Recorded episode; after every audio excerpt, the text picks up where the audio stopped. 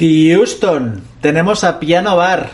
Pon un piano bar en tu vida. Me he declarado desde el principio el flan, el flan no, el fan número uno de Piano Bar. Hablamos durante una hora y media más o menos con, con Alex, con Manu al piano, aportando información súper interesante, muy, muy, muy divertido, muy divertido. Nos hemos reído mucho, lo hemos pasado pipa. Y con Piano Bar teníamos que estrenar ya la canción de Houston. Esta, es- esta canción tiene una historia detrás, como todo. Em, la usamos en un videíto que hicimos como videoinvitación para una boda de este año. Era tan chula y nos gustó tanto a nosotros como a la pareja que la usamos luego para una videoproyección que hicimos en la boda. Y se nos quedó grabada. Mi hija me ha pedido si, le, si me pidió si le podía poner la canción como señal de llamada, como tono de llamada, porque mola mucho. Y no sabíamos que podíamos utilizarla. Estamos en una plataforma de donde sacamos toda la música de nuestros vídeos y creía que no la podíamos utilizar para un podcast. Y como nos gusta hacer todo bien, pues no utilicé ninguna música. Y el otro día, voilà, investigando un poco vi que podíamos usarla. Así que ahí va, Houston, tenemos una boda.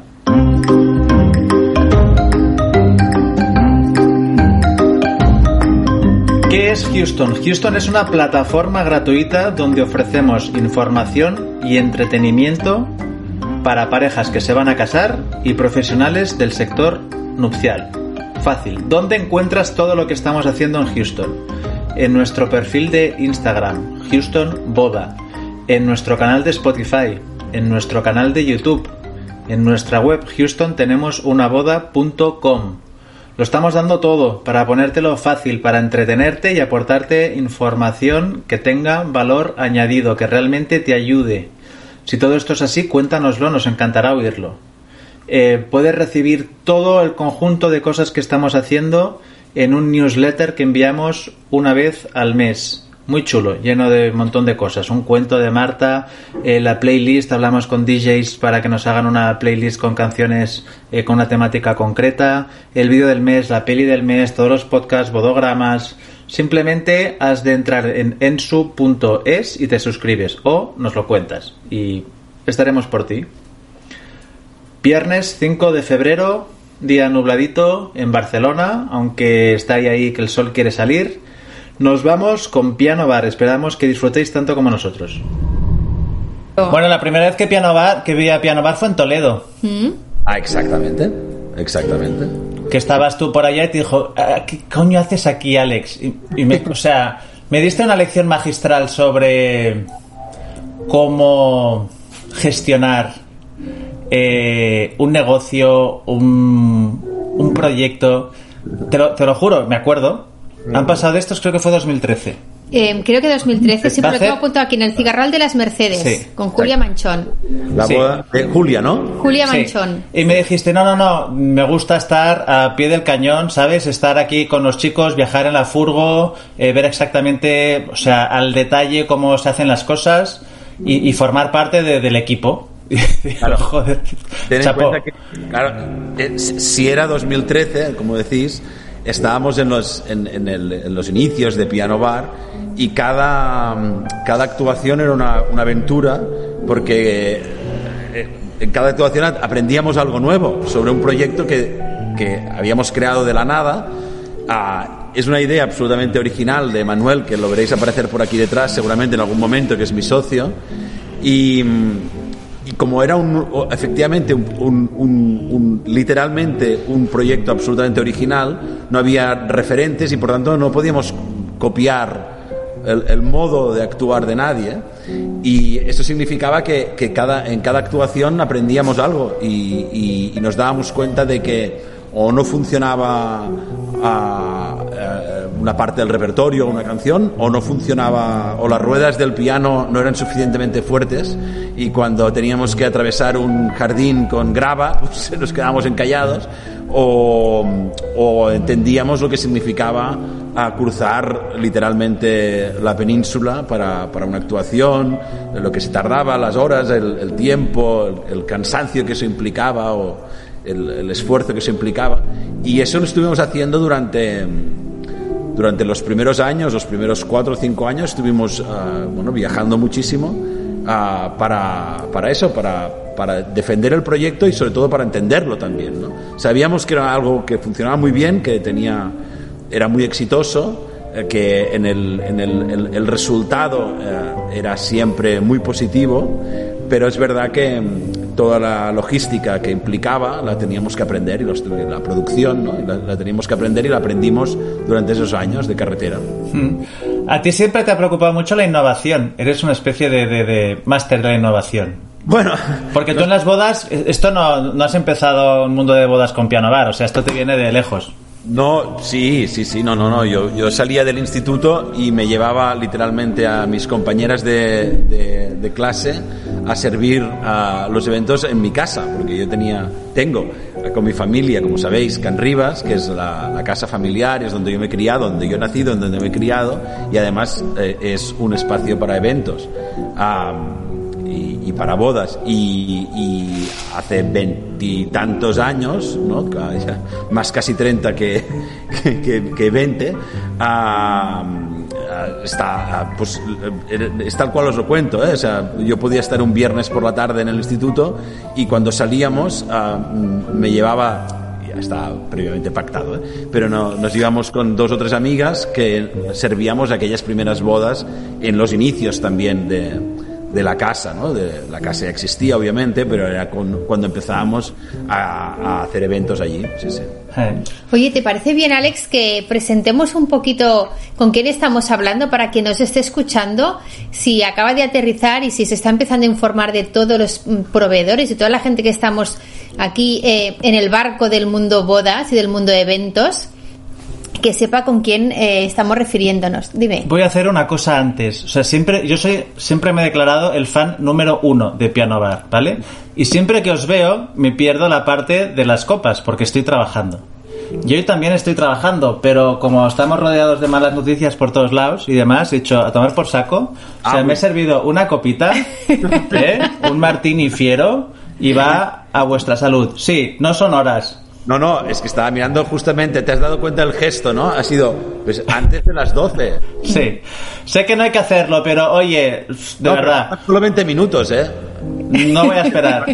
Es a partir de las 12, ¿no? Bueno, yo lo tenía entendido así. Creo que la último, el último decreto ley sobre cuándo se podía empezar a beber, recuerdo que era a partir de las 12 podías tomarte el primer, el primer Campari Ah, pero por tanto faltan 20 minutos. Yo, yo tengo otro uso horario, no te preocupes por eso. Además, no, no diremos nada. A vuestra salud. Gracias. Eh, estaba contando que eh, y justamente me has un, un poco me has eh, has venido a decir lo que yo lo que yo quería contar que antes que nada quería aclarar que somos fans incondicionales de Piano Bar.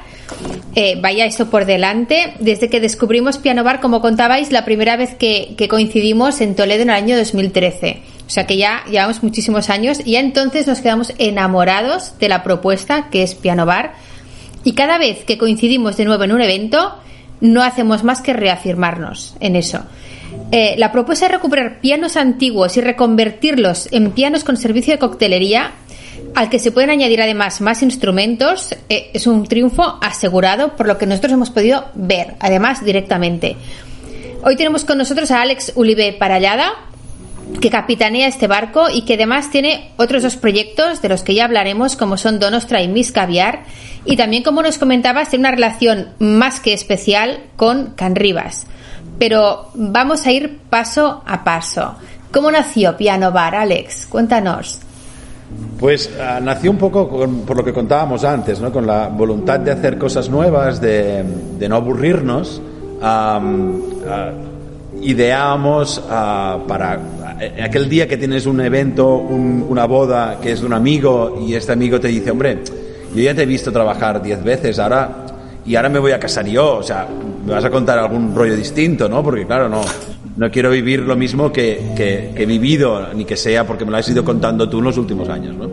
Y ese día pues te sientes un poco ah, forzado a inventar cosas, no tanto ah, un poco para... e- Es casi el regalo que le puedes hacer a un amigo si, si confía en ti para, para que le prepares, le organices su boda.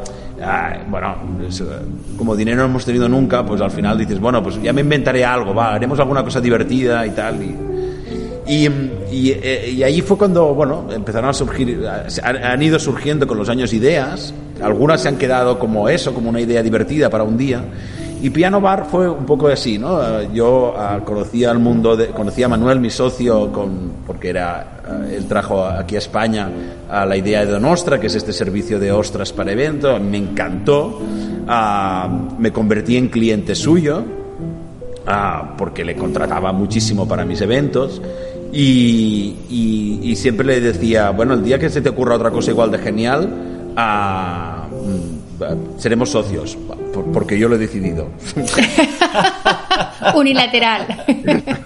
y efectivamente, al cabo de, de, un tiempo de conocernos bien y de trabajar juntos y tal, uh, me contó que, que, habían, que había recuperado un piano, uh, un piano antiguo que se había encontrado, literalmente en la calle, uh, lo había recuperado para convertirlo en barra de bar. La sorpresa o la, la, la magia surgió cuando... Um, se, dieron, se dio cuenta de que, mm, claro, os explico la historia. Ah, si desmontas un piano, el piano deja de sonar. ¿no? Si lo conviertes en un objeto, es un objeto ah, que puede ser muy bonito, pero no, no, no funciona como piano. ¿no? Hmm. Y se dio cuenta de que, bueno, que a, partir de una serie de modificaciones, aplicando magia, ¿no? porque tampoco os lo contaré todo, ¿no? pero aplicando, aplicando un poquito de magia y, tirando purpurina y con una varita que él tenía uh, y con un, con un Campari a media mañana también, uh, podía, podía efectivamente transformar este piano en barra de bar, pero que además ese piano sonase. Y claro, ahí pasó una cosa muy divertida, que inventó algo para lo que ya había un nombre. ¿No? Normalmente es al revés, ¿no? Inventas algo y pones un nombre, ¿no? Inventas algo y dices, solo llamaré mmm, coche. una cosa con cuatro ruedas lo voy a llamar coche. No, el caso es que esto era, ya existía la palabra piano bar, pero nos dimos cuenta que en realidad habíamos inventado lo que exactamente significaba la palabra piano bar, es decir, un piano con un bar. ¿no? Mm. Hasta, hasta, entonces, como sabéis, el piano bar era, es un bar donde hay un piano dentro, que no es exactamente lo mismo. ¿no? Mm. Nosotros tenemos un piano con bar. Y claro, ah, pues bueno, me contó eso, a mí me pareció genial.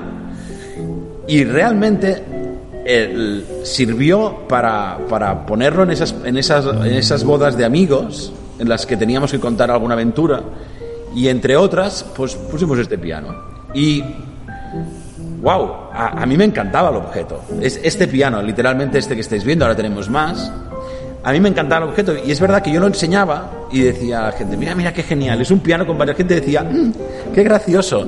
¿Y para qué sirve? Decía, no sé, pero es chulo, ¿no? Y me decían, sí, pero ¿para qué sirve? No, no sé, pues uh, tocamos y, y servimos copas, pero ya, muy bien, está muy bien la idea, pero enséñamelo, ¿no? ¿Qué, qué, qué, va, qué pasa, ¿no? ¿Qué pasa alrededor?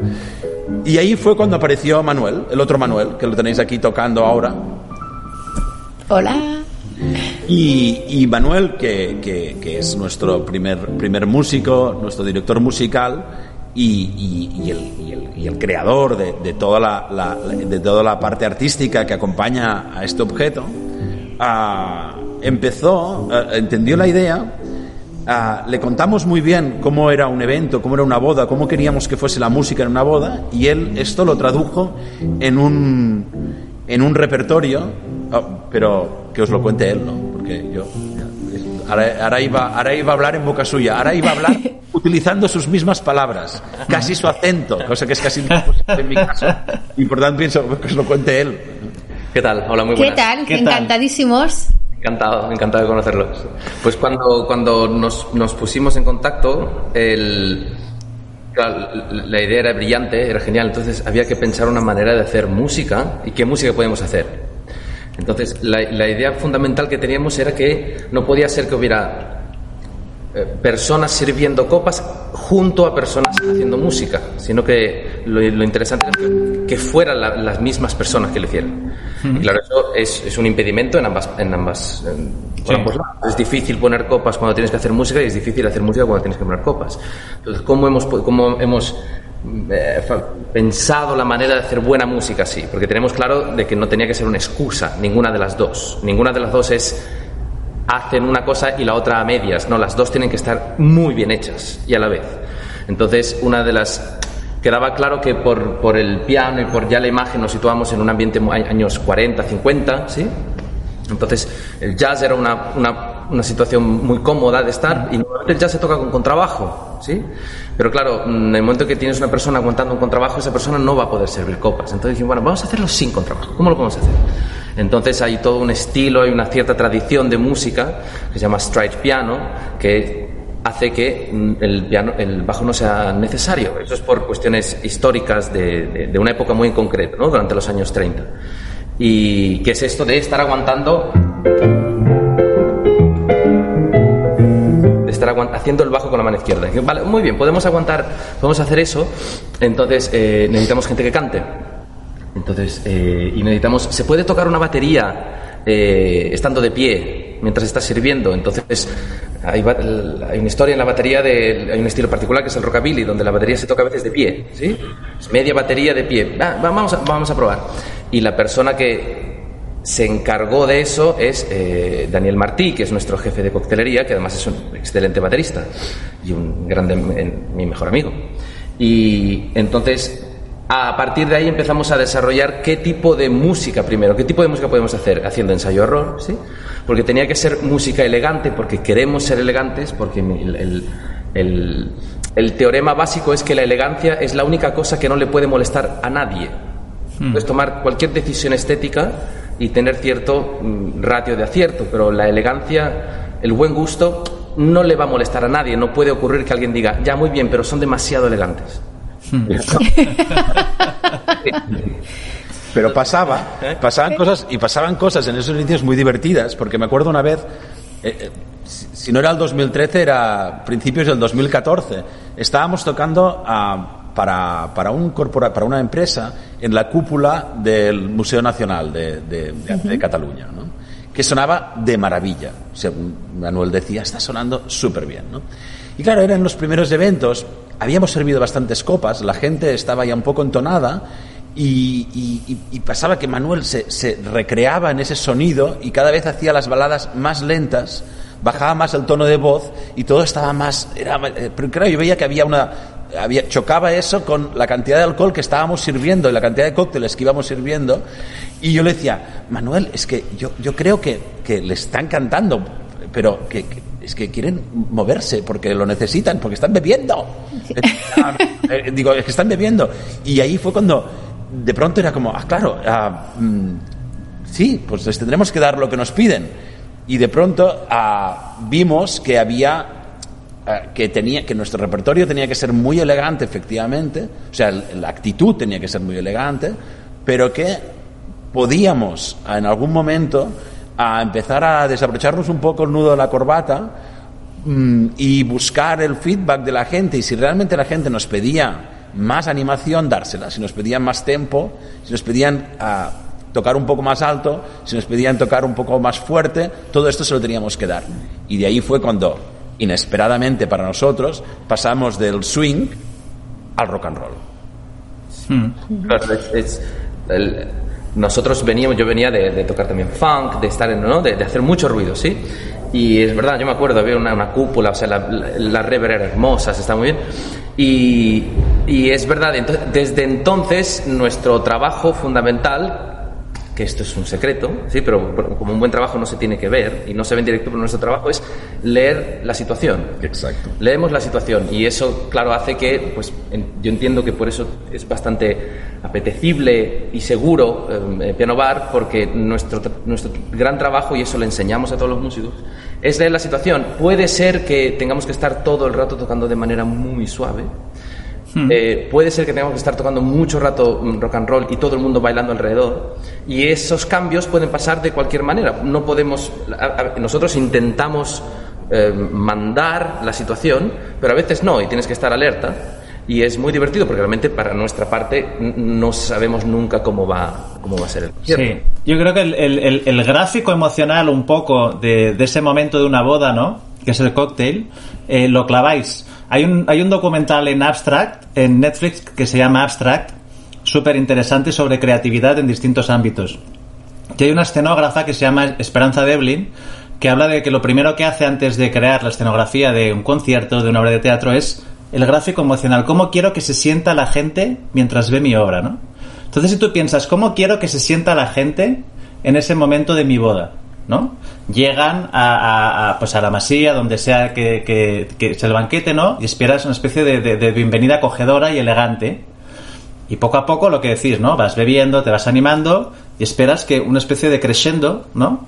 Eh, que en vuestro caso lo claváis, ¿no? Y lo que decías, Manuel, de saber leer un poco las emociones de la gente para adaptarte a eso, me parece fundamental. Claro, hay una, no, me acuerdo, una, una definición de, un escritor del siglo XVIII, no me acuerdo, ¿no? Que, que, que la elegancia, la elegancia realmente lo que es es poner a las otras personas que están a tu alrededor, eh, hacer que estén cómodas. O sea, mm. está emperifollado, el, el, el, la, el, mármol no necesariamente es elegante. Puede, estar puede ser de muy mal gusto. Entonces, mm. verdad que lo que buscamos nosotros es como percibir qué le estaría apeteciendo a la gente en ese momento y eso a veces significa romper un poco, ¿no? Eso a veces significa eh, jugar con el protocolo. Claro. ¿sí? Atreverse un poquito. Y eso es, es, muy, es muy, muy, muy divertido. Claro, y, nosotros jugamos también mucho con el elemento sorpresa, ¿no? Porque no, no, no, no descubrimos todas las cartas en la primera jugada, sino que primero en realidad la gente primero ve un piano extraño porque ve unas botellas encima, pero hasta ahí no, no se da mucha cuenta de, que, de lo que vamos a hacer y ve un pianista tocando simplemente. Y es una situación eh, que la gente ya ha visto, un, músico acompañando un cóctel, no es nada extraordinario. ¿no? Eh, lo, que es, lo que sí que se da cuenta enseguida es que hay unos tipos detrás de ese piano que, empiezan, que están sirviendo copas. En ese primer momento eh, damos mucho énfasis a servir las copas y, y, a abrir nuestra carta de coctelería y, y que la gente se dé cuenta de que, cuidado, que no es una mesa donde se están saliendo copas simplemente, mm. Eh, sino que es un, un, bar de cócteles donde pueden escoger, pueden tomarse un Negroni, pero pueden tomarse un, un Hugo, un Negroni sbagliato, pueden tomarse un americano, ah, podemos ajustar el cóctel al gusto de, de, cada una de las personas que se van acercando. Y claro, ah, en realidad hasta ahí lo que están viendo es otra vez, ¿no? Un pianista y unos barmans eh, realmente experimentados, con gestos bonitos, muy elegantes, que van sirviendo copas. Claro, lo que os decía el elemento sorpresa, lo gracioso, y eso hay que, hay que verlo un poco desde fuera, como lo veo yo a veces, ¿no? Que me puedo fijar más en la, en la, en la cara del público, ¿no? Es cuando se dan cuenta que ese barman de pronto deja la coctelera, coge unas baquetas y empieza a tocar la batería. Y ahí es como, oye, perdón, pero tú no estabas sirviendo Negronis. Y dice, sí, sí, estoy sirviendo Negronis aún. Es decir, si quieres, eh, si quieres empiezo a servir, a prepararte otro más, ¿no? Y, pero, estás tocando la batería. Sí, sí, es que yo soy uh, barman y músico. Y es como... y, eso, y eso puede ser. Y lo mismo pasa cuando se añade la voz y una cantante y, una chica, por ejemplo, ¿no? Ah, estaba pues lo mismo, sirviendo copas y de pronto empieza a cantar muy bien. Y claro, si tú ves a una chica cantar muy bien, dices, wow, pero si esta chica mientras canta muy bien está ah, poniendo hielo en un vaso y te mira, entiende que quieres otro Negroni y empieza a preparártelo, es como, esto es muy fuerte, ¿no? O sea, ah, está cantando muy bien y me está preparando un Negroni. Estos elementos sorpresas que se van añadiendo, y seguramente el último, es cuando han visto lo que decía Manuel, una actuación muy elegante, medios tiempos, bailable, pero aún.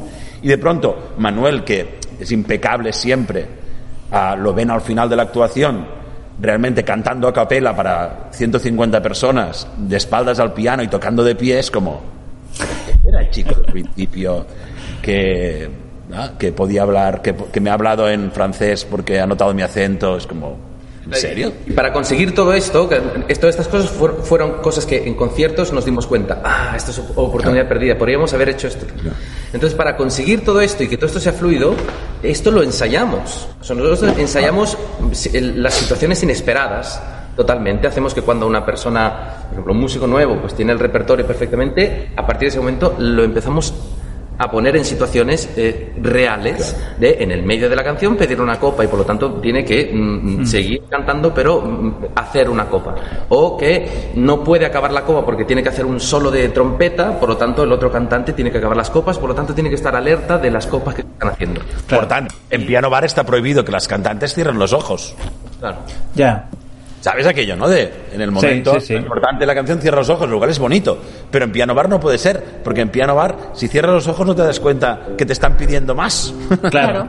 No, pero este- esa es una forma nueva de actuar, ¿no? Y, y- y- y es una forma nueva de actuar que funciona, o sea, lo, lo- lo diré mejor, es una forma nueva de actuar para eventos que es a lo que nos dedicamos y lo que nos gusta, ¿no? Es decir, a Manuel que tiene sus proyectos, no- no- todos nuestros músicos tienen sus proyectos, son cosas realmente maravillosas, pero lo que hacemos en, pero lo que hacemos en Piano Bar es completamente compatible con eso, porque Piano Bar es música para eventos. Es- y, y creo que creo que habéis cambiado el estándar de la música para eventos. Claro, ahí cuando, no- cuando nos casamos nosotros en, en 2002, que no existía Piano Bar, eh, queríamos música en directo para el cóctel de nuestra boda. Y hablé con mi tío, que en aquel momento tenía su propio club de jazz en Barcelona, el Beluna, ¿no? Y dije, hostia, nos gustaría mucho algo de jazz y tal. Y claro, su problema es cómo le explico yo a los músicos que son artistas que tienen que ir a tocar a una boda. Porque no mola.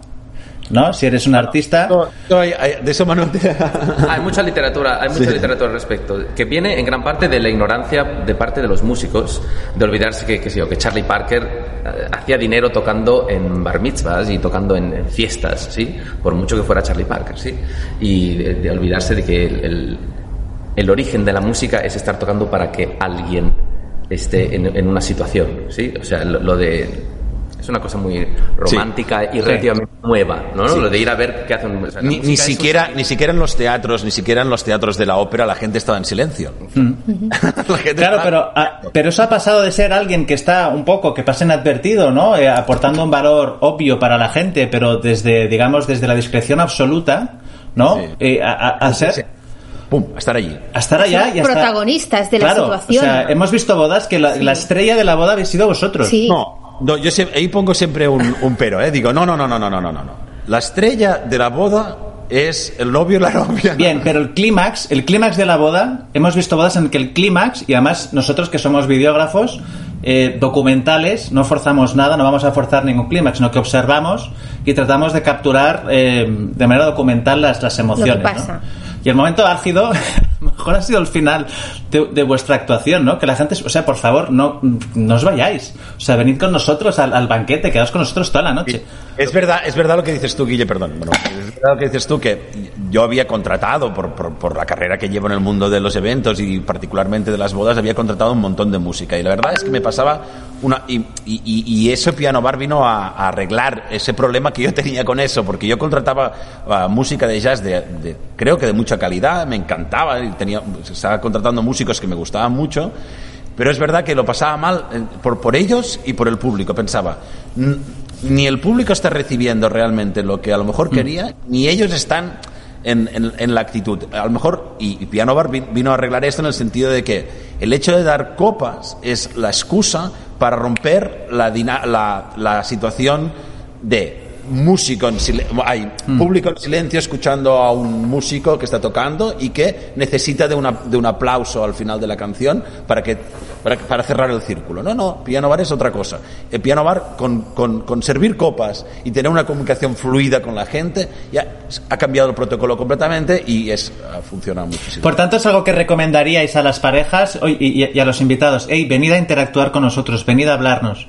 Claro, a eso voy. El, el concepto de trío de jazz que está tocando en una esquina se hace como medida de eh, salvaguarda, ¿sí? De decir, bueno, quedaros aquí y no molestéis.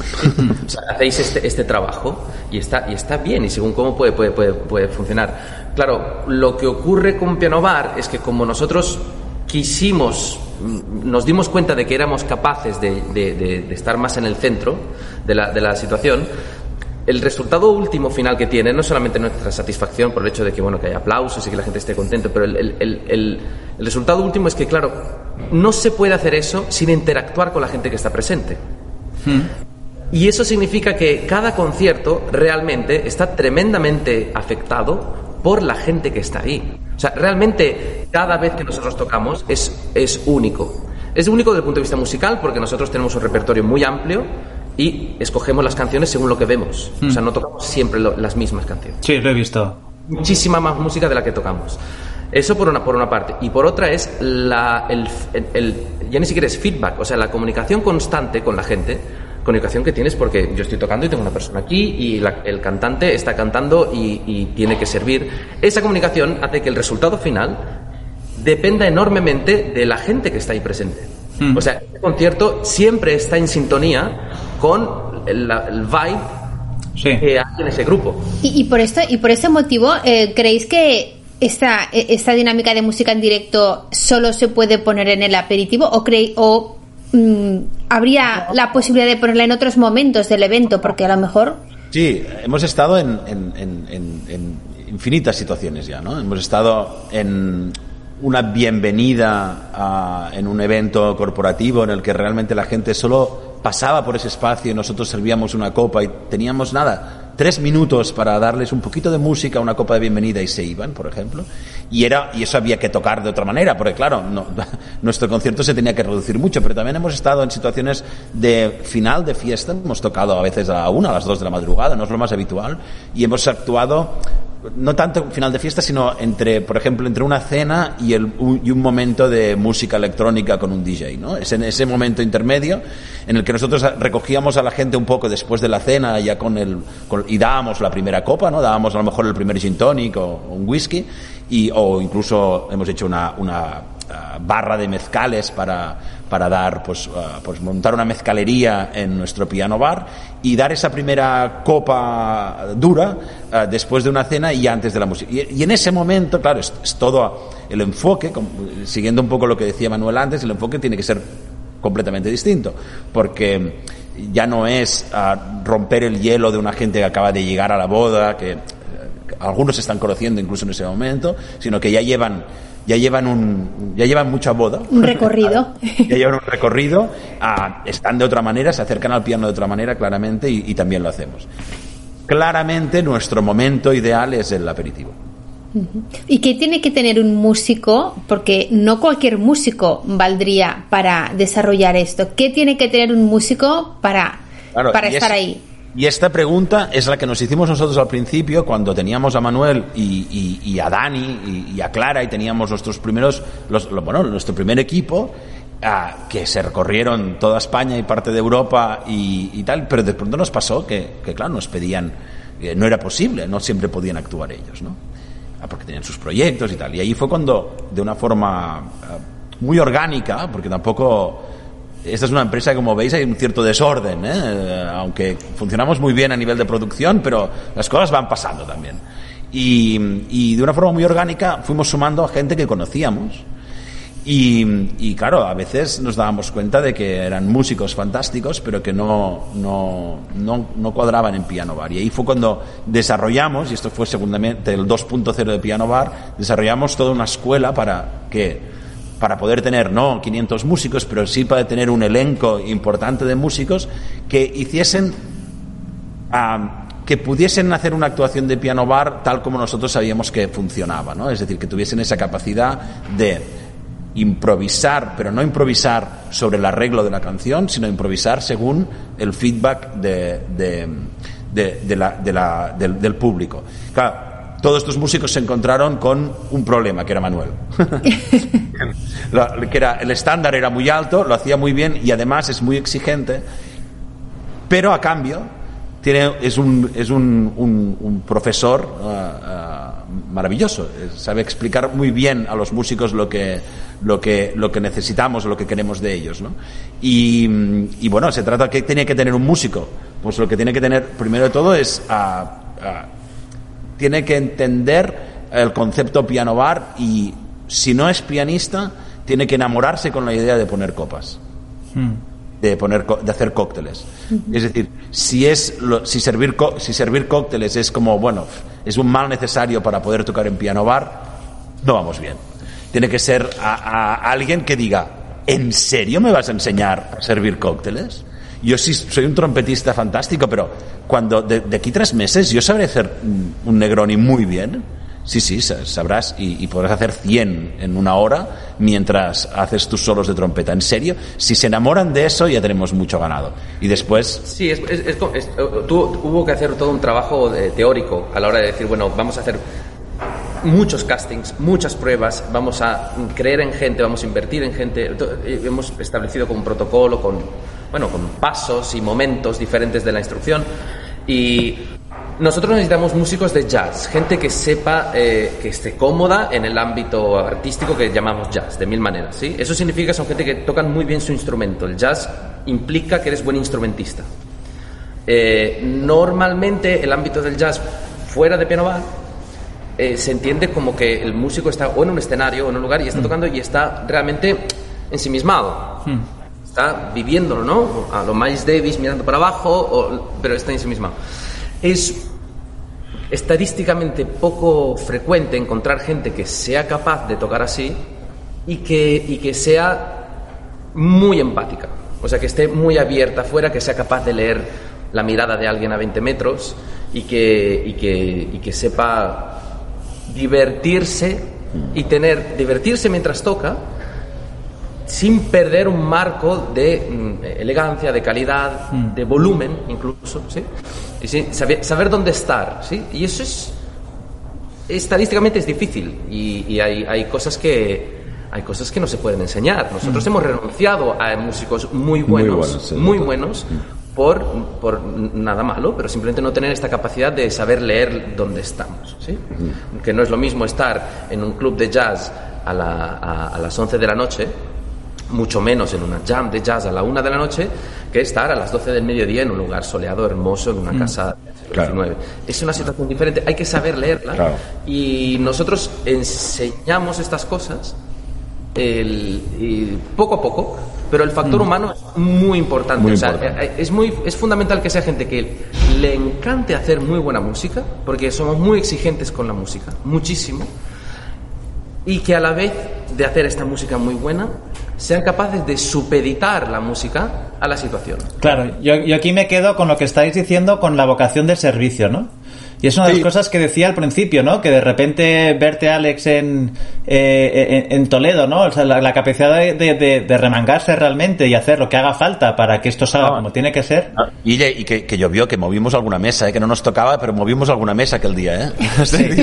Es decir, ah, y, y, os lo he visto hacer a vosotros también, es decir, esto de la vocación de servicio a mí me encanta, ¿no? Porque, porque ah, es algo que, que, cuesta mucho de transmitir, ah, que no se enseña en las escuelas de hostelería, o no, no, sé si se enseña, pero que para mí es básico, ¿no? Porque en realidad mm, la gente interpreta que cuando eh, que esto es ah, ser servicial, lo interpreta como que te estás haciendo de menos, ¿no? Como mm. que estás humillándote, ¿no? Y es exactamente lo contrario es decir, no te, no te humillas, sino que estás haciendo exactamente el trabajo, que en ese momento es uh, servir un evento o servir o, o, participar en un evento ¿no? y, y, y, llevar a cabo el cometido por el que te han, por el que te han contratado. ¿no? Um, hacer esto con, con, con, con gracia uh, dignifica el trabajo de músicos y de camareros. Mm. es decir, uh, cuando cuando tú haces con gracia esto y lo haces a, contento, resulta tu trabajo es eh, pues los trabajos, o sea, estar en un evento, estar en el día que una pareja decidió casarse porque están enamorados y que lo participan a 150 personas. hay pocas cosas más divertidas, ¿no? O sea, no se me ocurre situaciones mejores en las que estar, ¿no? Mm. Es, fantástico. Ah, con todo lo que implica, si quieres tú, de organización, de producción, de nervios, eso también. Mm. Pero es genial estar allí si te lo tomas así, como que es genial estar allí, y además ah, es genial tu trabajo en ese momento, oye, sirves encantado, o sea, encantado. Mm, poner, ah, cuando no toca, o sea, los chicos de piano bar han movido el piano mm, cuatro veces porque parece que llueve, parece que no, parece que llueve, parece que no, y lo hemos movido y no entraba en el contrato. en ningún contrato. Ni en el de piano bar con el cliente, ni en el de los músicos con piano bar pero se hace porque la gente de Piano Bar, ah, si, si, no, si no percibimos en primera instancia que tienen esta ilusión por, por estar con gente, por, ah, ah, pues, pues, Hmm. pues no, no funciona. Comentabas ahora de los novios. Em, si yo fuera ahora una, una novia que me voy a casar, que evidentemente no es el caso porque ya pasé por el por la situación hace muchísimo tiempo, em, ¿por qué? No, no me arrepiento. No, pero- no. ¿Por, qué, ¿Por qué tengo que pensar? si vais a casar, no, no vamos a decir a nadie que os habéis casado antes. es decir, puede, tener un punto, puede tener un punto pecaminoso el hecho de volveros a casar, ¿no? Oye, te voy a decir una cosa, estamos constantemente buscando excusas, y esto ya no es la pregunta que iba a hacer, pero te lo voy a decir, constantemente en esta casa buscando excusas para algún día poder tener a Piano Bar en un evento familiar, porque de hecho eh, intenté mm, tener teneros, lo que pasa que luego al final no pudo ser en los 40 años de Guille, que, lo- in- mm, o sea, no por vosotros, eh, sino porque al final no se pudo hacer la fiesta y, y entonces no pude contar con vosotros, pero em, sí o sí tenía que estar mm, yo pensar, Hombre, o sea, en teníais este que estar vosotros. pandemia, en este No, año de pandemia nos haría muchísima ilusión vuestra pero boda. sí. Bueno, Pero a Marta, fíjate- a Marta le dejé unas instrucciones. Mira, la última vez, esto se lo explico a todo el mundo, además, lo que voy a contar ahora. La última vez, ayer mismo, que una novia, amiga nuestra, me escribió en WhatsApp y me dijo, el día que me muera, me dijo, le he dicho a mi marido que me haga un vídeo de Ensu con mis mejores recuerdos. Digo, mira, yo, Marta tiene Sí, que iba a que contar me ahora, muera, sí. que quiero a Piano Bar, por Sí. favor, en mi funeral. Tengo esas instrucciones. Se lo dije a Manuel una vez en el Hotel Palace, que hicimos una, una grabación que, que estaba por allá y tal, y dijo, oye, no sé si está alguna vez en algún funeral, pero, o sea, me gustaría que estuvierais en el mío, porque no, me, no, no creo que haya mejor manera de tratar a mi gente que con lo que vosotros transmitís. Esperemos, esperemos en cualquier caso, me encanta lo que dices. Esperemos que falta, esperemos que, para, entonces seamos tan ricos. O, que, sea en una ocasión en la que estés tú también y puedas bailar y puedes disfrutar del jazz que a, a Guille le, le- o sea, ahora no, no, no está comentando, pero o sea, os puedo decir yo que soy su mujer que es un absoluto freak del jazz totalmente. O sea, totalmente. Y bueno, ya, ya, ya de antes, ¿eh? Porque ya tu padre y tal, pero encima, como comentaba él también, que su tía tuvo su club de jazz y tal, ya acabó ahí de afianzar. Y de hecho, viaje de novios que nos fuimos a Nueva York, eh, uno de los sí o sís que tú pusiste mm, tal era ir al, al, al sí. Birdland. Sí. O sea, porque es una idea también que, que él empatiza totalmente con lo que estáis contando. Eh, yo os iba a preguntar, em, si yo soy una novia que ahora está planificando la, novia- la boda para 2021-2022, ¿por qué me tengo que plantear que tener música en directo en mi boda? ¿Qué me va a aportar? Vosotros que habláis desde la experiencia. Ah, ¿Por qué tienes que tener música en directo en tu boda? No lo sé. ¿Por qué tienes que tener piano bar? Sí lo sé. Que es- tiene que ver con ah, lo que comen mis hijos, que es mucho. Ah, ah, y la letra del coche. Ah, ah, ah, y ahora y ahora y ahora un poquito más en serio.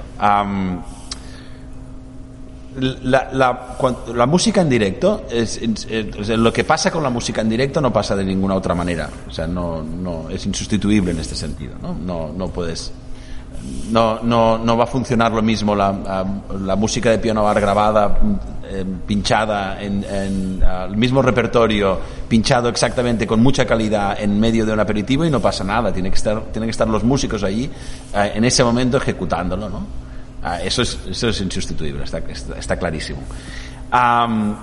Y si, si Piano Bar funciona especialmente es porque está desarrollado para, para eventos.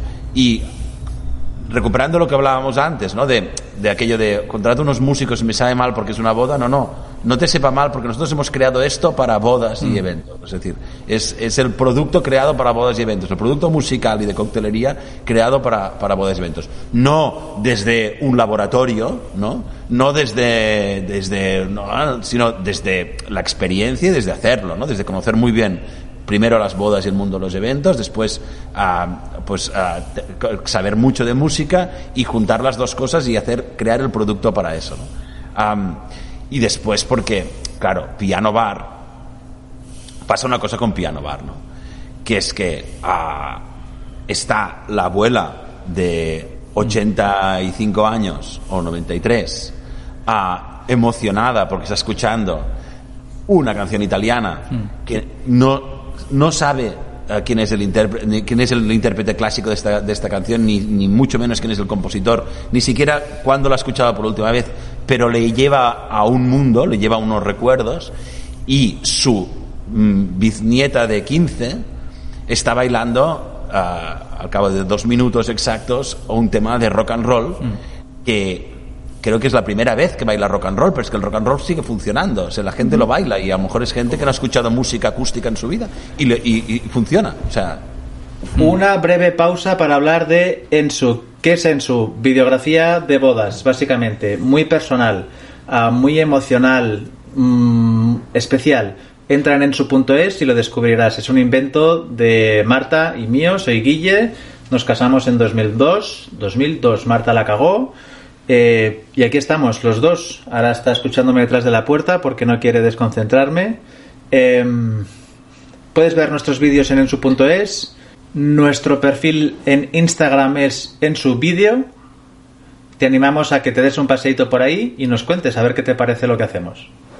Volvemos al podcast de Houston, tenemos una boda, piano bar. Contabais eh, que, que, tenéis un equipo, un elenco de músicos que poco a poco va creciendo, porque entiendo entonces que, que realmente no hay, bueno, para que lo contéis a, a, las personas que nos estén escuchando, que no solo hay un piano bar, eh, sino que hay la posibilidad de, de, de disponer sí. de, de, diferente equipo. Sí, hay, hay varios piano bars. Claro. Lo contamos, pero fíjate que damos la información a medias, ¿eh? Tampoco nos gusta mucho contar cuántos. Yeah. Esto, esto, forma parte de la tramoya que a veces es más bonito solo ver. O sea, el, el, ¿no? lo que hay detrás de las cámaras hay que verlo un poquito, pero solo un poquito. No, no me lo enseñes todo, ¿no? En, cualquier caso, uh, un poco también lo que os decía antes, la necesidad de ampliar fue muy, muy natural, fue cuando no podían los músicos, simplemente no podían y teníamos un compromiso o preveíamos que tendríamos un compromiso en determinada fecha y necesitábamos tener más músicos o después también fue muy claro en el caso de Madrid, nosotros est estuvimos viajando con Manuel a Manuel y yo nos enamoramos en una furgoneta viajando a, viajando a Madrid, yendo y viniendo. O sea, nos íbamos el lunes y volvíamos el miércoles, ¿no? Y, y eso fue durante semanas y meses y meses, ¿no? Íbamos y volvíamos. Y, y ahí fue cuando empezó nuestra relación. ¿Verdad? Cuando se afianzó. El caso es que eso era no, no se podía no se podía hacer o sea vivíamos en, en los Monegros o sea no no no, no que son largos que son largos. Que son largos no se acaban nunca. Y aparte y era y era caro para el cliente eh, en ese caso de Madrid era muy caro porque eh, bueno pues pasábamos tres días en la carretera y después nos pasaba lo mismo nos pasó después en Mallorca y nos pasaba no y, y, y dijimos bueno tenemos que dejar un piano en Madrid no y claro dejamos un piano en Madrid pero no ganábamos nada estábamos todo el día en el AVE no después Uh, y nos pasábamos la semana en el AVE yendo y viniendo. Y, y, bueno, pero a ver, la lógica es si hay un piano, tenemos un local en Madrid, tenemos ya una estructura, pues tenemos que buscar los músicos aquí. Y para nosotros era como todo, era como, ¿en serio? Si nos cuesta a, a formar equipos en Barcelona, lo haremos en Madrid. Pues bueno, nos costó, pero lo conseguimos y ahora en Madrid tenemos. Pero un, tenemos unos músicos que se nos cae la baba, o sea, se nos cae la baba. Te diré, Guille, que ahora muchas veces yo voy a Madrid no tanto porque sea necesario, sino porque quiero verlos. Porque primero que son fantásticos, son gente con la que coges la furgoneta en Madrid para irte a Sevilla y estás a gusto, porque y estás a gusto sobre todo porque el resultado, lo que ofrecen, lo que pasa en la actuación en, esa, en, ese, en, ese, en ese cortijo en Sevilla es maravilloso y la verdad es que, y eso es mérito exclusivo de Manuel, es bastante espectacular a darte cuenta, fijarte que hay un arreglo en una canción, hay un gesto en un hay un arreglo en una canción, hay un gesto que hacen en Cádiz que lo has visto hace cuatro años en Barcelona y que Manuel ha sabido transmitirlo y que saben que, hombre, pues eh, sin esta canción ah, dejas el solo a medias y te giras y ofreces un, mm. un, un, un Aperol Spritz, hostia, creas un efecto brutal. Y esa capacidad y ese, esa manera que hemos hecho de crecer orgánicamente, pero que lo que pasa en Sevilla es un poco lo mismo. Y la, y la variante está, eh, lo que cambia es cambia el público, obviamente, ¿eh? mm. cada día, pero que le, la actuación de, de, partida es la misma, pues es, es, sí, es lo que nos ha hecho crecer y crecer bien. Pues el problema fundamental es, a, a gente nos ve en directo y dice, me encanta, lo sí. quiero, ¿sí?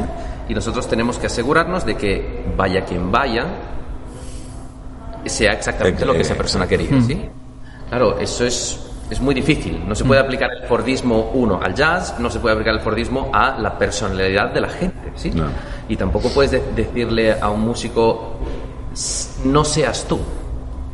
Entonces, es una cosa muy delicada de, de, de ensayo de error y de ver, pero lo hemos conseguido ya. Eh, asegurarnos de que vaya quien vaya, o sea, sea, sea el, el piano barman que sea, el, el- el resultado va a ser, eh, no va a ser el mismo, pero va a ser eh, impecable. Va a ser impecable. No va a haber, nunca nos ha pasado, oye, sí, que nos hayan dicho, mira, sabes que muy bien, pero no era lo mismo. Ya. que yo esperaba". Yo tengo un montón de preguntas aquí ahora. Eh, cuando vais en la furgo, ¿qué música escucháis? No, no, no escuchamos música. Hablamos, Manuel y yo, no se nota, que estamos todo el rato hablando.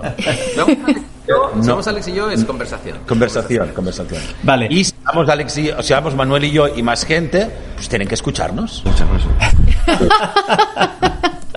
Hay Porque nuestras mujeres están hartas de escucharnos ya nosotros, pero tienen que escucharnos. No, hay, hay libertad total. En principio, la regla, la regla que viene, que viene de la música en general, ¿eh?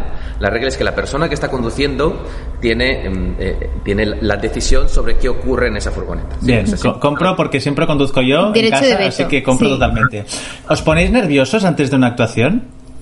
Nos pusimos muy nerviosos, yo al principio muchísimo, y la gente, cuanto menos conciertos tiene, es, normal, o sea, cuanto Sí. más nueva es eh, también, y, y eso es fantástico, eso es fantástico. No te pones nervioso, ¿para qué? Yo Sí. ahora, como yo llevo muchísimos conciertos con piano bar, y me puede ocurrir de que no esté nervioso justo antes, y entonces disfrutarlo mucho y estar bien, pero sí que puede ocurrir que si yo que sea un concierto a las mm, 12 de la mañana y mi primera nota de, de voz eh, sale un poco craquelada y entonces entra todo un proceso mental de ok, vale, de acuerdo, muy bien, no tienes, tienes la voz que está, vale, tienes que y todo eso genera un, un- un estrés, pero el hay, hay que saberlo controlar. Yo creo que si no te Sí. pones nervioso, mentira. a, a nivel de producción, hay que saberlo controlar. claro, y a, a nivel de producción, que es a lo que me- de lo que me encargo yo básicamente, mm, los nervios los matamos con previsión, con mucha previsión. Y me explico. Ah, si preveemos o ah, estudiamos la situación y vemos que va a ser un sitio complicado por el acceso, por la ubicación exacta del piano y tal, le damos tiempo a todo y vamos con muchísimo tiempo para montar eh, um, con tranquilidad, para poder ah, solucionar un imprevisto que suceda en ese momento. Es decir, y, ahí, y eso mata mucho los nervios. Es decir, si tú sabes que tienes que ir por primera vez a Toledo, al cigarral de las Mercedes, hombre, no, no, no vayas calculando al minuto, tira, tira, ve, ve tranquilo. Ah, si nosotros tenemos que actuar un mediodía, Manuel, este verano aún hemos actuado bastante en, en- en Mallorca. Si la boda era pronto, a lo mejor ah, se iba por la noche y dormía allí tranquilamente y recuperábamos el piano, nuestro piano que está allí por la mañana con, con calma. Este tipo de situaciones. eh, Claro, Yo, yo, sufro mucho de nervios, un poco por lo que decías, ¿no? El, oye, mm, hemos visto este trabajo y queremos algo de este nivel, ¿no? Y eso, pues, em, si- a- antes de empezar a grabar, yo siempre estoy nervioso y me interesa mucho también los consejos, ¿no? De, de gente como vosotros, con vuestra experiencia. Entonces, ¿tenéis algún consejo para gente como yo que antes de una presentación importante, un evento importante, ¿no? Tiene, tiene ansiedad, tiene nervios? ah, ¿Consejo no alcohólico? O- ah, es- es- va- Bueno, el yo- igual es por mi personalidad, pero lo que yo sí le he hablado a la gente es el media hora antes de empezar la, la producción de Gramar, eh, ya no tienes ningún margen de mejora. O sea, no, va, no vas a poder hacer nada que mejore. O sea, eso es un trabajo que el, el resultado de lo que va a pasar es eh, eh, o sea, lo que va a pasar es el resultado de lo que has estado haciendo la semana anterior, el mes anterior, el año anterior. Es decir, eh, eh, ponerse ner- de alguna manera, ponerse nervioso justo antes del evento es de alguna manera llorar sobre agua ya pasada. O sea, Irracional, vaya, que no... hacer nada al respecto. No vas a decir, ok, tengo que solucionar algo. No, porque si has ensayado o no, ya, eh, ya está pasado. Si el material lo tienes bien, si el, es- el escalete, el guion, las ideas creativas la tenías bien.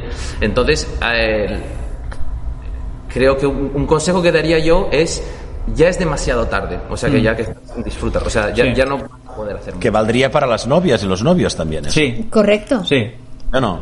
Es decir, ya está, está todo montado. Estás en manos de, de profesionales. Ya está.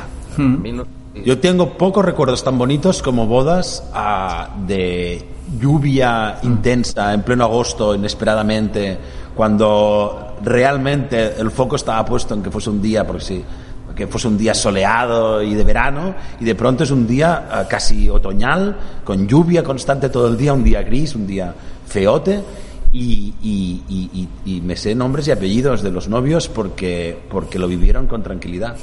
Es decir, supongo que se levantaron por la mañana y dijeron, ¡buah! Y pensaron, ¡uy, qué bien, me caso! Sí, sí, sí. Está, Y- está sobrevalorada la lluvia. Y, clic, en ese momento ah, empezaron a pasárselo bien y es una boda maravillosa. Y cambia el... el- yo siempre digo ¿no? que, que la- que la- que la- las bodas son los novios y, y- y- y- y la cara que ponen. ¿no? El- el- el- Hmm.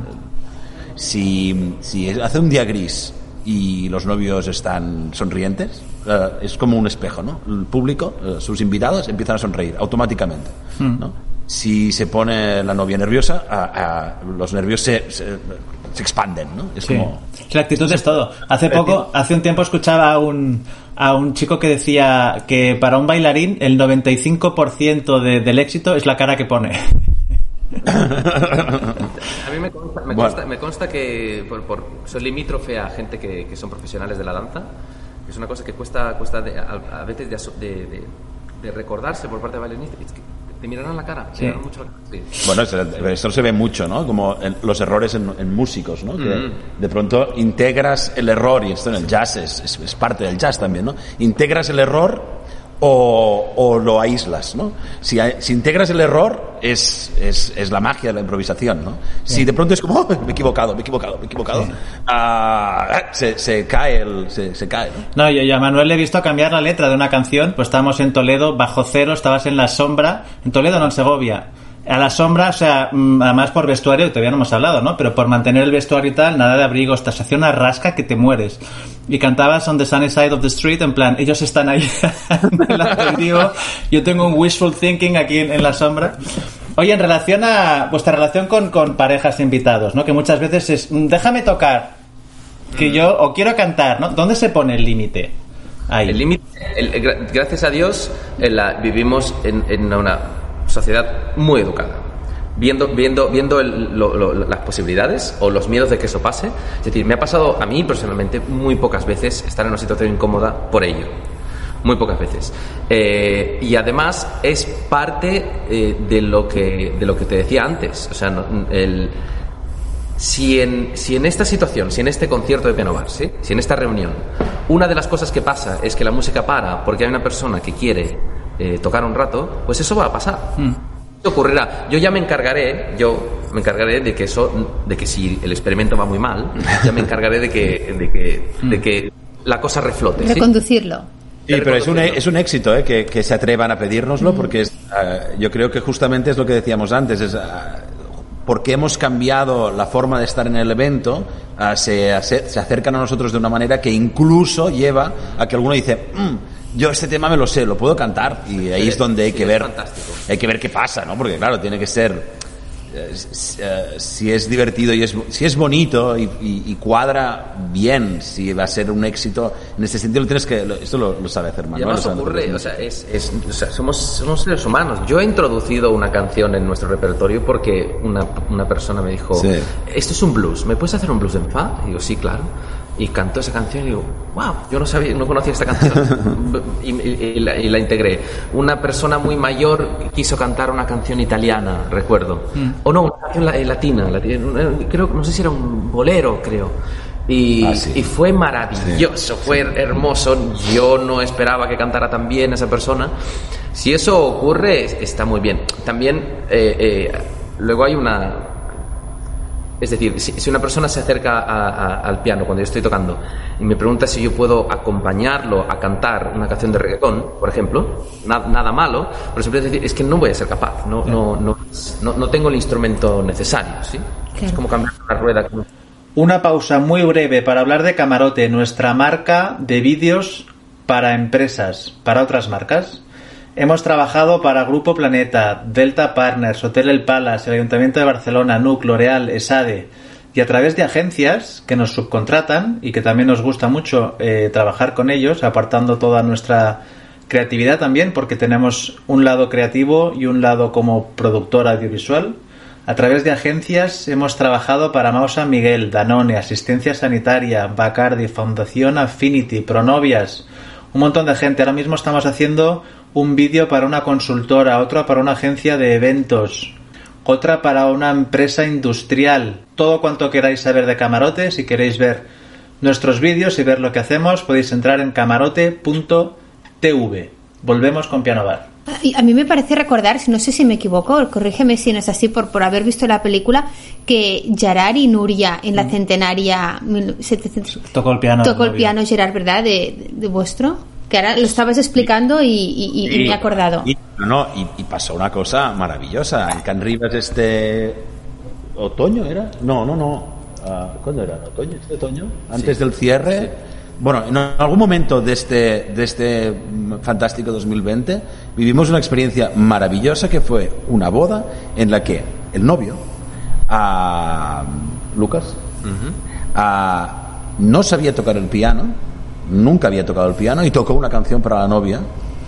A- o sea, le ens- Manuel le enseñó a tocar una canción. Ostras. Y sorpresivamente, además es muy bonito la historia porque ah, le dimos uno de nuestros teclados para que ensayase en su casa, pero claro, ya vivían juntos y por lo tanto tenía que tenerlo escondido. Tuvimos una experiencia maravillosa que fue una boda en la que el novio, a Lucas, a- no sabía tocar el piano, nunca había tocado el piano y tocó una canción para la novia. A- o sea, le ens- Manuel le enseñó a tocar una canción. Ostras. Y sorpresivamente, además es muy bonito la historia porque ah, le dimos uno de nuestros teclados para que ensayase en su casa, pero claro, ya vivían juntos y por lo tanto tenía que tenerlo escondido. Y solo cuando la novia se iba de casa, él podía sacar el piano y practicar ah, Durante meses, mucho durante meses hasta que finalmente pudo tocar una canción que cantó Manuel y, y claro, es- claro, era de pronto es como si de pronto se, pone a hablar alemán, ¿no? Es como que, que está, está como hablando en chino, es como no se entiende nada. Es como, wow, toca el piano y fue súper bonito. Nos encanta, nos encanta todo eso. Si, Sí. alguien- si- si la gente nos pregunta, claro, la es como todo lo que hablábamos antes, la antelación. Si la gente con antelación nos dice, me gusta esta canción, o la gente con antelación, me gustaría cantar esta canción, me gustaría tocar esta canción. Fantástico, nos Claro. claro que sí. Y como artistas, em, yo qué sé, por ejemplo, hemos estado en bodas de futbolistas famosos con grupos famosos que no nos han permitido grabar la actuación. Cosa que entiendo, ¿eh? Lo- también lo respeto. O sea, nosotros intentamos, oye, pues hablar con vosotros, si te parece bien, que lo- eh, ¿hasta qué ¿Dónde está el límite en ese sentido también, no? Porque os contratan para tocar, no para que os grabemos nosotros. Que lo vamos a usar para la peli, ¿no? Pero aún así, Pero yo creo que, tú lo has dicho, se usa para la peli, ah, para la peli que hacéis para los novios. Mm, en este sentido hemos tenido muy pocas manías, ¿no? Ah, sobre todo cuando estamos con, con, con- con profesionales como vosotros, ¿eh? ¿no? En el sentido de que nos nombráis, que formamos parte de un equipo, ¿no? Casi, es decir, es que yo quiero que me grabes porque me vas a sacar guapo. Y es como, y e- esa es la gracia, o sea, mm, claro, a lo mejor sí que... Y, y- mira, la verdad es que tenemos eh, vídeos colgados, que los hemos colgado nosotros y que nos han mandado y ni sabíamos que nos estaban grabando y que, y que están súper bien y que nos hace ilusión y, y- y, pues nombras a la gente que lo ha hecho. Claro, y nosotros, claro, es que en ese sentido vamos un poco más allá. No solo poner la cámara, sino que hablo con Manuel, con Dani. Hey, ¿puedo pincharme la grabadora, sabes, a vuestro altavoz, tal? Entonces ahí podemos, claro, por eso digo, eh, ¿hasta dónde podemos llegar con eso, no? Para no... Lo, Pasa- único- que me pasa a mí, perdón, lo único que me pasa a mí cuando tú me pides si, si, si puedes poner el micro es que entonces le pongo un punto más de concentración porque digo, no solamente me están viendo, sino que esto está, está quedando grabado. Y quedar grabado el, el vídeo no pasa nada porque el cerebro está ocupado en muchas cosas, pero el audio solo tengo que afinar muy bien. Hay una cosa que hace... Oye, y ahora que contabais esta anécdota que me ha parecido preciosa y romantiquísima del novio que le enseñasteis vosotros a tocar una canción de piano sorpresa para la novia, ¿qué otra cosa que os acordéis que sea divertida y anécdota que, que realmente Hombre, hay- recurrente para vosotros? ¿Nos podéis contar? La primera vez que metimos un piano en un avión desmontado como carga especial y luego lo hemos hecho unas cuantas veces para ir a Beirut y tocar eh, en Beirut es como Wow. esto, esto va en serio, ¿no? Y cuando Manuel ha viajado a Beirut en una misma semana dos veces, ida y vuelta, ida y vuelta. Sí, ah, todo lo que significa en, en- en- en el control del aeropuerto, en plan, usted ha estado aquí, claro, claro. Claro.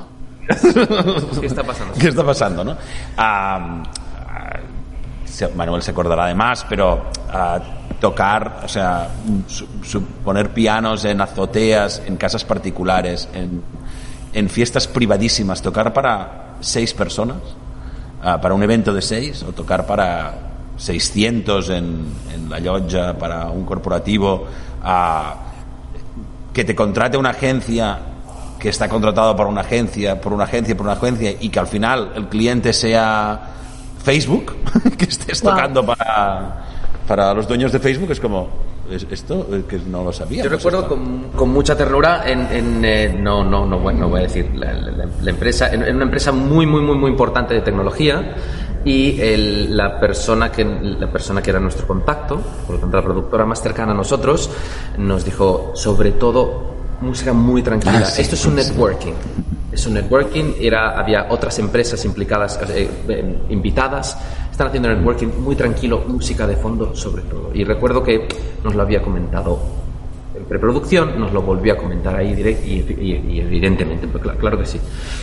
Se dio la situación eh, que el, el CEO de la empresa acabó bailando. ¿No? Y tocando la batería. y No lo tocando creo. la- No sabemos cómo pasó, ¿verdad? Las cosas también yo las entiendo, ¿no? Porque, bueno, la persona que decide finalmente es él, pero, claro, la- la- es un éxito personal para nosotros haber, haber conseguido de manera muy sutil que eso ocurriera, o sea, nunca contraviniendo a lo que nos habían pedido la gente de producción. Sí. Efectivamente tocamos de manera muy elegante, muy suave y de, y de ma- muy poco a poco, de manera imperceptible, se fue creando una situación, leerla, ver lo que ocurre y, a cada paso todo lo que hicimos era exactamente lo que pedía esa situación. O sea, la situación cambió y, y nosotros pudimos estar a la altura de la situación y eso eso es un placer, un placer muy grande. O sea, nuestro, nuestro trabajo es. lo- eh, La música es una parte de lo que hacemos. Sí, sí. Este viaje a Beirut que, que- que comentabas, Manuel, me recuerda una vez que hace muchos años trabajaba en una agencia editorial, hicimos una enciclopedia en DVD-ROM entonces para un diario venezolano eh, para los mundiales de fútbol y no llegaba a tiempo con el mensajero para la fecha en que necesitaba el diario. Con lo cual, alguien de aquí de Barcelona, los jefes dijeron, alguien tiene que ir a Caracas En avión. a llevar el original. En ¿Quién persona. va? Yo. Entonces fue claro, entrar en Caracas, o sea, me parece que fue el mismo día. Entrar y salir, con lo cual en aeropuertos en plan, mm, Hace ¿perdona? muchos O años, sea, ¿eh? Estamos hablando de hace muchos años, ¿eh? Sí, esta cosa de decir, eh, bueno, los problemas del aeropuerto, ¿no? Acabas de llegar y te vas, o sea, aquí está pasando algo raro, ¿no? ¿No, no te ha gustado nuestro país? ¿No te ha gustado nuestro país? Sí. Bueno, me hicieron, sí, hubo una anécdota ahí un poco relacionada con la corrupción. Me llevó la policía, la policía me llevó a un ascensor oculto de, de- del tal para hacerme pagar una supuesta cuota de no sé qué. ¡Epa! Pero fue- en, en- en- en aquel caso mío era una mezcla de dos cosas, ¿no? Esa vocación de servicio que comentábamos al principio, decir, oye, alguien tiene que hacerlo, lo hago yo. Y ese espíritu aventurero de decir, oye, hemos venido a jugar, ¿no? Entonces, como, como artistas, como empresarios, ¿dónde, es, ¿dónde está el equilibrio? En el sentido de, oye, me encanta el trabajo que hago, voy a darlo todo, pero a la vez, oye, hay que, o sea, no voy a ganar nada. O sea, voy a estar un día entero viajando y voy a perder dinero, voy a llegar, voy a estar dos días hecho polvo, con lo cual es contraproducente, ¿no? O no, no lo sé. ¿Cómo lo veis vosotros? Yo, yo- yo- creo que eh, con los años he aprendido que el límite está en lo en, en que tiene que ser posible y me explico es decir ah, no puedes contar una historia que no vas a llevar a cabo. No puedes ah, montarte una película. Tiene que ser a nivel de producción tiene que ser posible. No puedes ah, tocar para 3.000 personas con 500 vatios de sonido. O sea no o sea por, tanto la preproducción es muy importante. A veces nosotros nos da incluso un casi nos da apuro preguntar tantas cosas a, la wedding o al uso al cliente, al venue donde vamos, ¿no?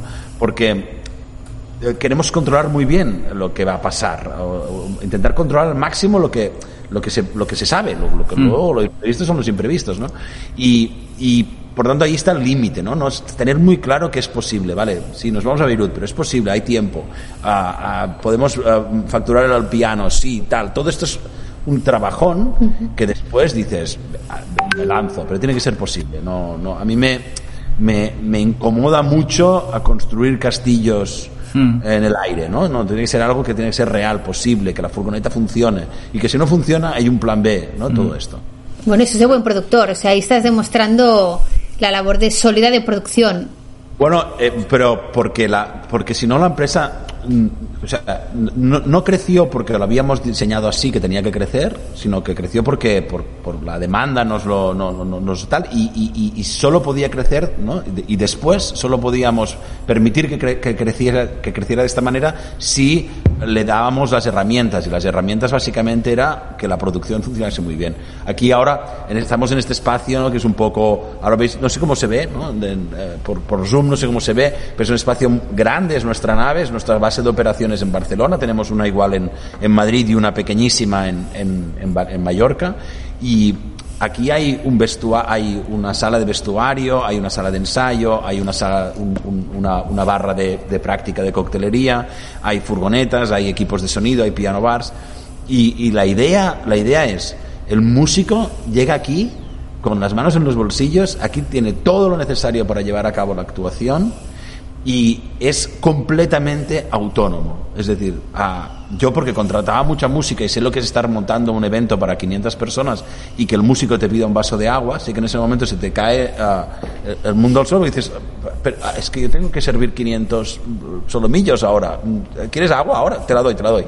Pero, wow, qué problemón, ¿no? Pues ah, Piano Bar se basaba en la idea de que los músicos son completamente autónomos se llevan el agua. Nosotros tenemos aquí un, detrás nuestro hay un palé de oh, delante nuestro hay un, un palé de, de- de aguas que no se han usado porque claro este 2020 ha sido un fake, pero pero pero que se usaban para llevárselos a la furgoneta y que estuviese hasta hasta el vaso de agua estuviese ah, de, de la mano de los músicos y que no tuviesen que pedir nada de manera que ah, nada tocar y disfrutar. A nosotros nos ocurre normalmente como cualquier persona que trabaja en un evento, ¿no? Hay un contacto, hola, muy buenas, estamos aquí, ¿sí? Eh, pequeño contacto para decir estamos aquí.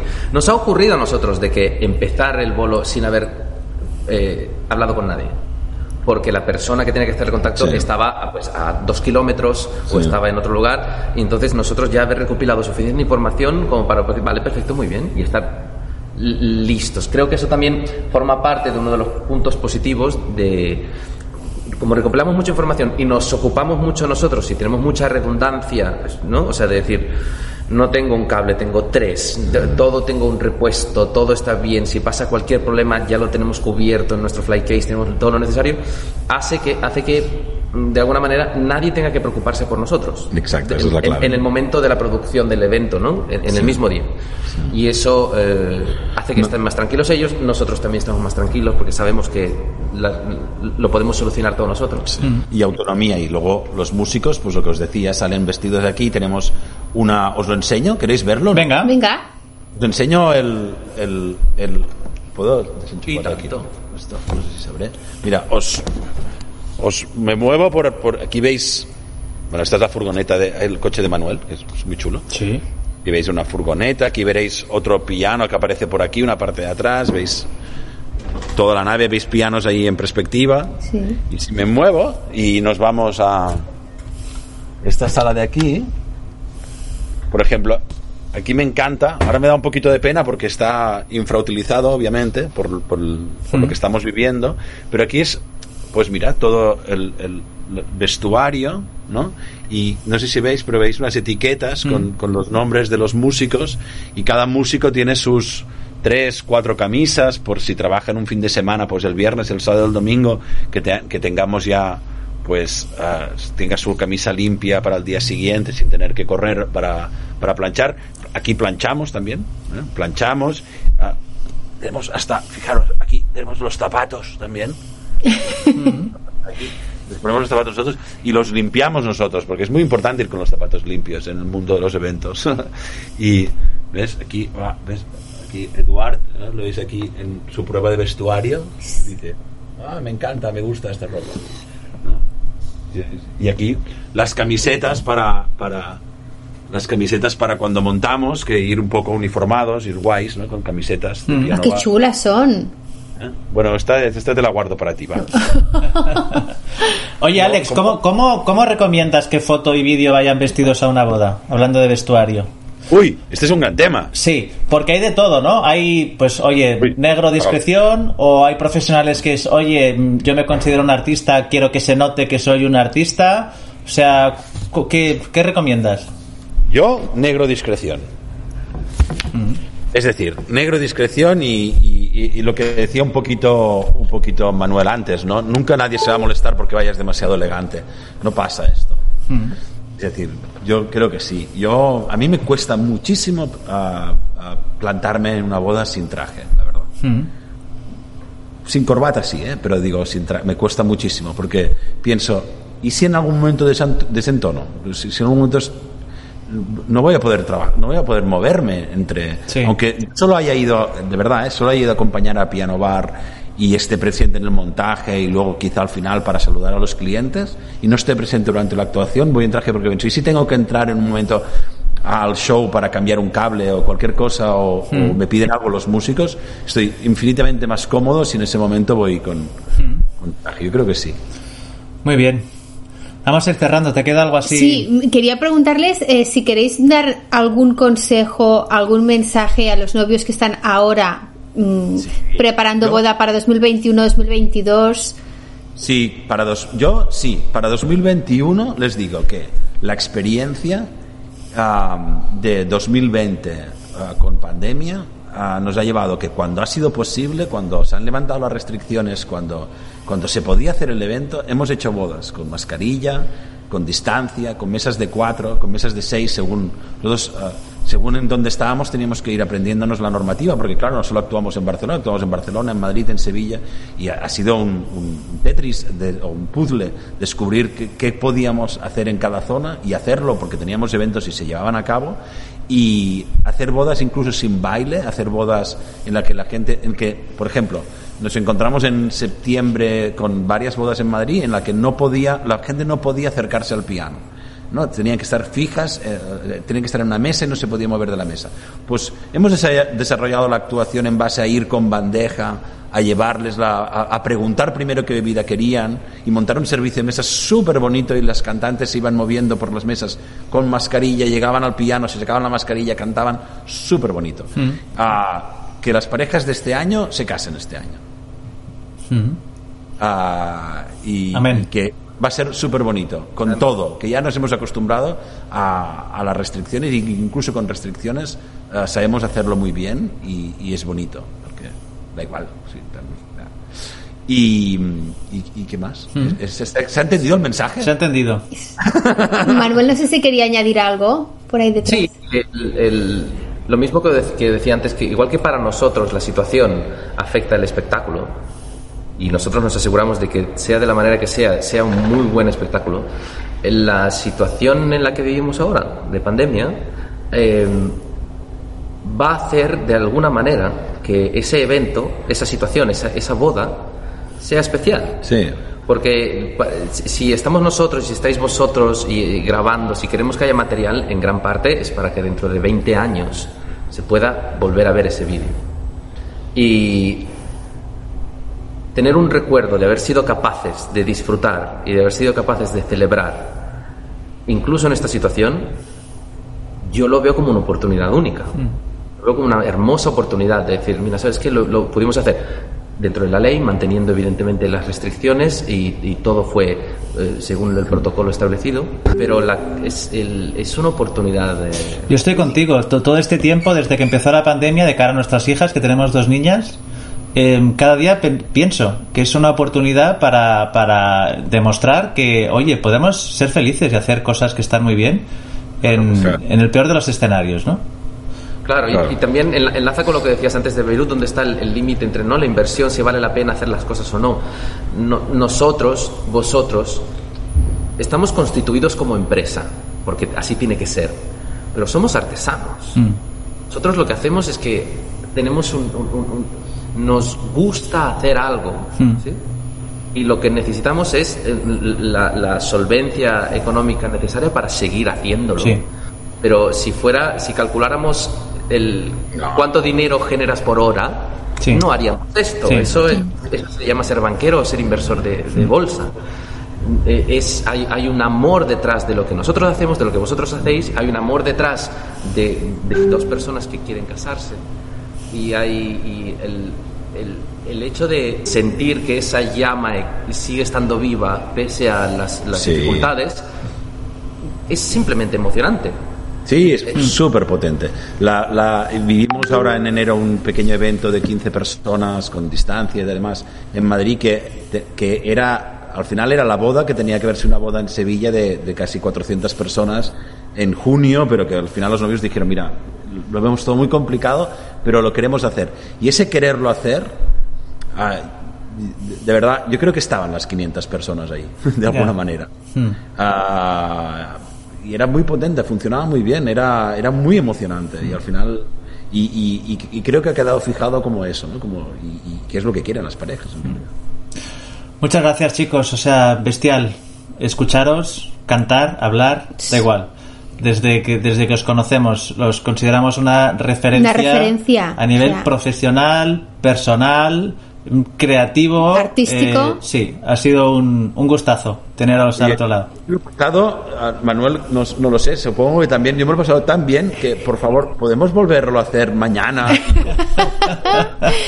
Podemos Yo, claro que en sí. claro que sí, podemos hacer la yo sesión todos los 2. jueves y todos los viernes, ¿no? Ya sabes que en esta casa buscamos excusas para piano bar, Sí. o sea que cualquier cosa vale. Porque nos lo hemos pasado, yo me lo he pasado muy bien y, y, y- y, bueno, y seguramente podríamos seguir hablando y hablando y hablando y hablando, ¿no? Porque, bueno, hemos hecho, hemos hecho tantas bodas, ¿no? Nosotros Hombre. cuatro. Y, y nos gustan tanto que, que seguramente es, un, es materia de... Sí. Quizás vuestro, De conversación. vuestro- la, la gente, la gente que, que- que os ve quizás tenga nuevas preguntas. Hmm. Les la podremos responder cuando, cuando quieran. Podemos hacer un Q&A. Ah, pues es muy buena La idea. en marcha. Pues es muy buena idea hacer un llamado a que cualquier persona que tenga una duda que nos la haga llegar, la recopilamos todas y luego hacemos una, una sesión, una jam sesión con esas preguntas, ¿verdad? Respondiéndolas. De coctelería, de lo que sea, nos ha pasado. De, de que, claro, la gente igual no te interrumpe porque estás tocando música y son cosas que se le escapan y quizás le, le apetecería... Por cierto, y una pregunta que tenía que apuntar porque tenía muchísimas, pero evidentemente la conversación ha sido tan agradable, tan amena, que eh, de hecho es lo, es lo perfecto, ¿no? Que la propia conversación ha sido su, su hilo conductor. Y os quería preguntar, ¿cuál es el cóctel que más os piden? Yo, bueno, ah, es que es- yo digo mi preferido, no sé si es el que más nos piden, pero es mi preferido. Para mí es el americano. El- Yo creo que es el cóctel perfecto. En realidad nosotros tenemos una carta de cócteles que llamamos aperitivo italiano, que es un- una selección que está, creo, muy bien pensada, porque con una botellería relativamente ah, limitada podemos hacer muchos cócteles distintos y, y irnos desde un cóctel muy fácil, muy fácil, muy fácil de beber, que es el, el Negroni Sbagliato, a- hasta, hasta el Negroni puramente, que es seguramente el, el- el cóctel más clásico y también más fuerte, en- en- en- ¿no? Por, por- por- porque es amargo, porque es dulce, porque es seco, porque es alcohólico. ¿no? Ah, pero el americano es perfecto. Es, es, es, es- es un Negroni con soda, es decir, es estéreo, y, pero, pero no tanto. Mm. Sí, no sé cuál, es- cuál será el que más nos piden. También No depende, sé. depende de la temporada, del calor Sí, que haga, del también. frío que haga. Depende mucho. Eh, Red Wedding, ¿funciona bien? Sí. Red Wedding, No lo sé. Eh, no, la verdad es que eso es eh, éxito de Dani. Ha sido Sí. capaz de desarrollar una serie de cócteles que pueden satisfacer realmente a, a cualquier, a, a cual- cualquier paladar, puede encontrar algo. ¿Y vuestra canción favorita, la que más os gusta tocar? Esa que nunca falla, esa canción que dices, aquí, o sea, esto se- es un sí o sí. Yo creo que la canción. Hay, hay canciones que, evidentemente, funcionan maravillosamente bien. Una, una canción que va a ser muy difícil de tocar es You Never Can Tell de Yeah, Chuck sí. Berry. Porque You Never Can Tell es, es esta. es, eh, There was a teenage wedding and the old folks wished them well. ¿Ok? Tarantino nos ha ayudado mucho Sí, en, no, no, en es- eso. La verdad es que to- tocas este botón, ¿no? El, el botón You Never Can Tell, ¿no? Es como... No, pero tenéis ¿Ya? mucho más, ¿eh? Tu tu waffle americano, por ejemplo, o sea, arrasáis siempre con esa versionada. A mí la canción que más me Toca gusta... tu ojo americano. ¿El tubo americano? Eh...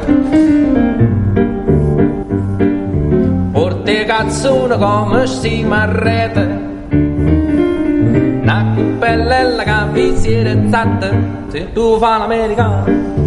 Es una obra de arte. La letra, la letra es brillante. La letra es bien.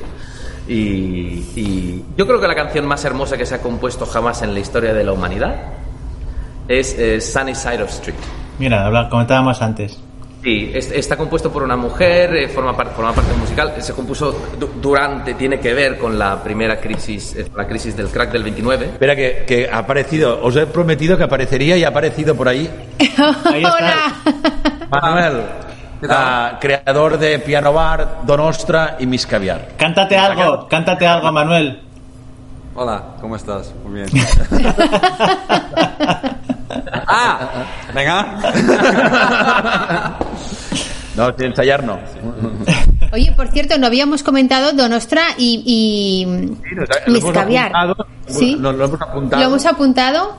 Eso, oye, nos debéis mm, tres entrevistas. Sí.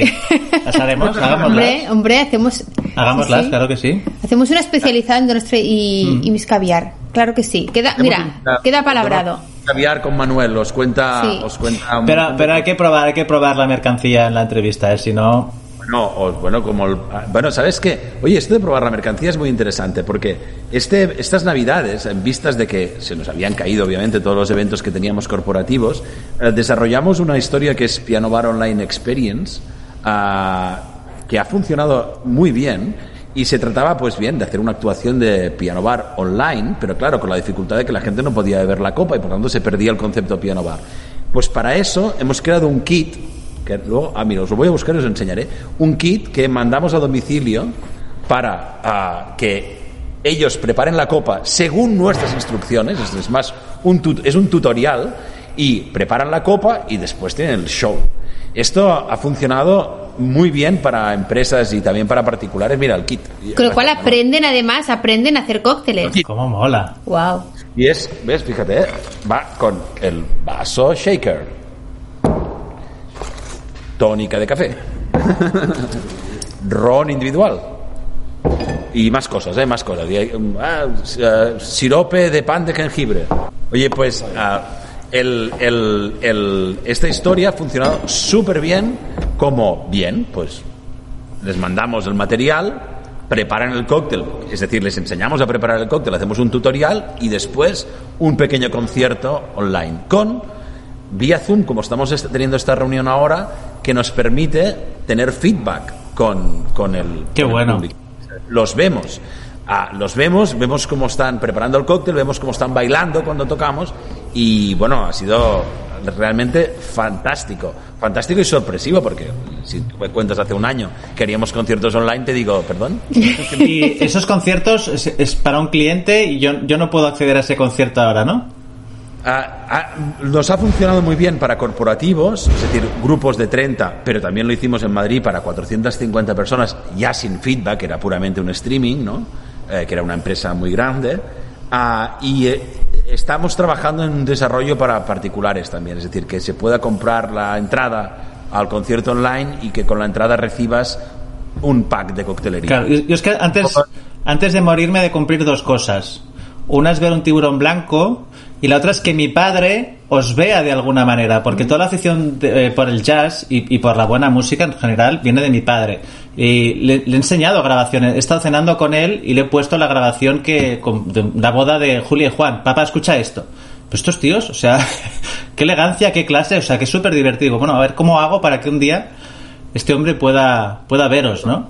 O, pues o lo hacemos online o, o invitamos a tu padre aquí que nos venga a ver un día. Oh, que venga aquí y, y- y- y lo filmamos. Eso sería Muy un top. regalazo para hablemos. Y que hablemos. y que hablemos, Sí. claro, claro. Tocamos y, y- y bebemos algo también. Bien. Muy bien.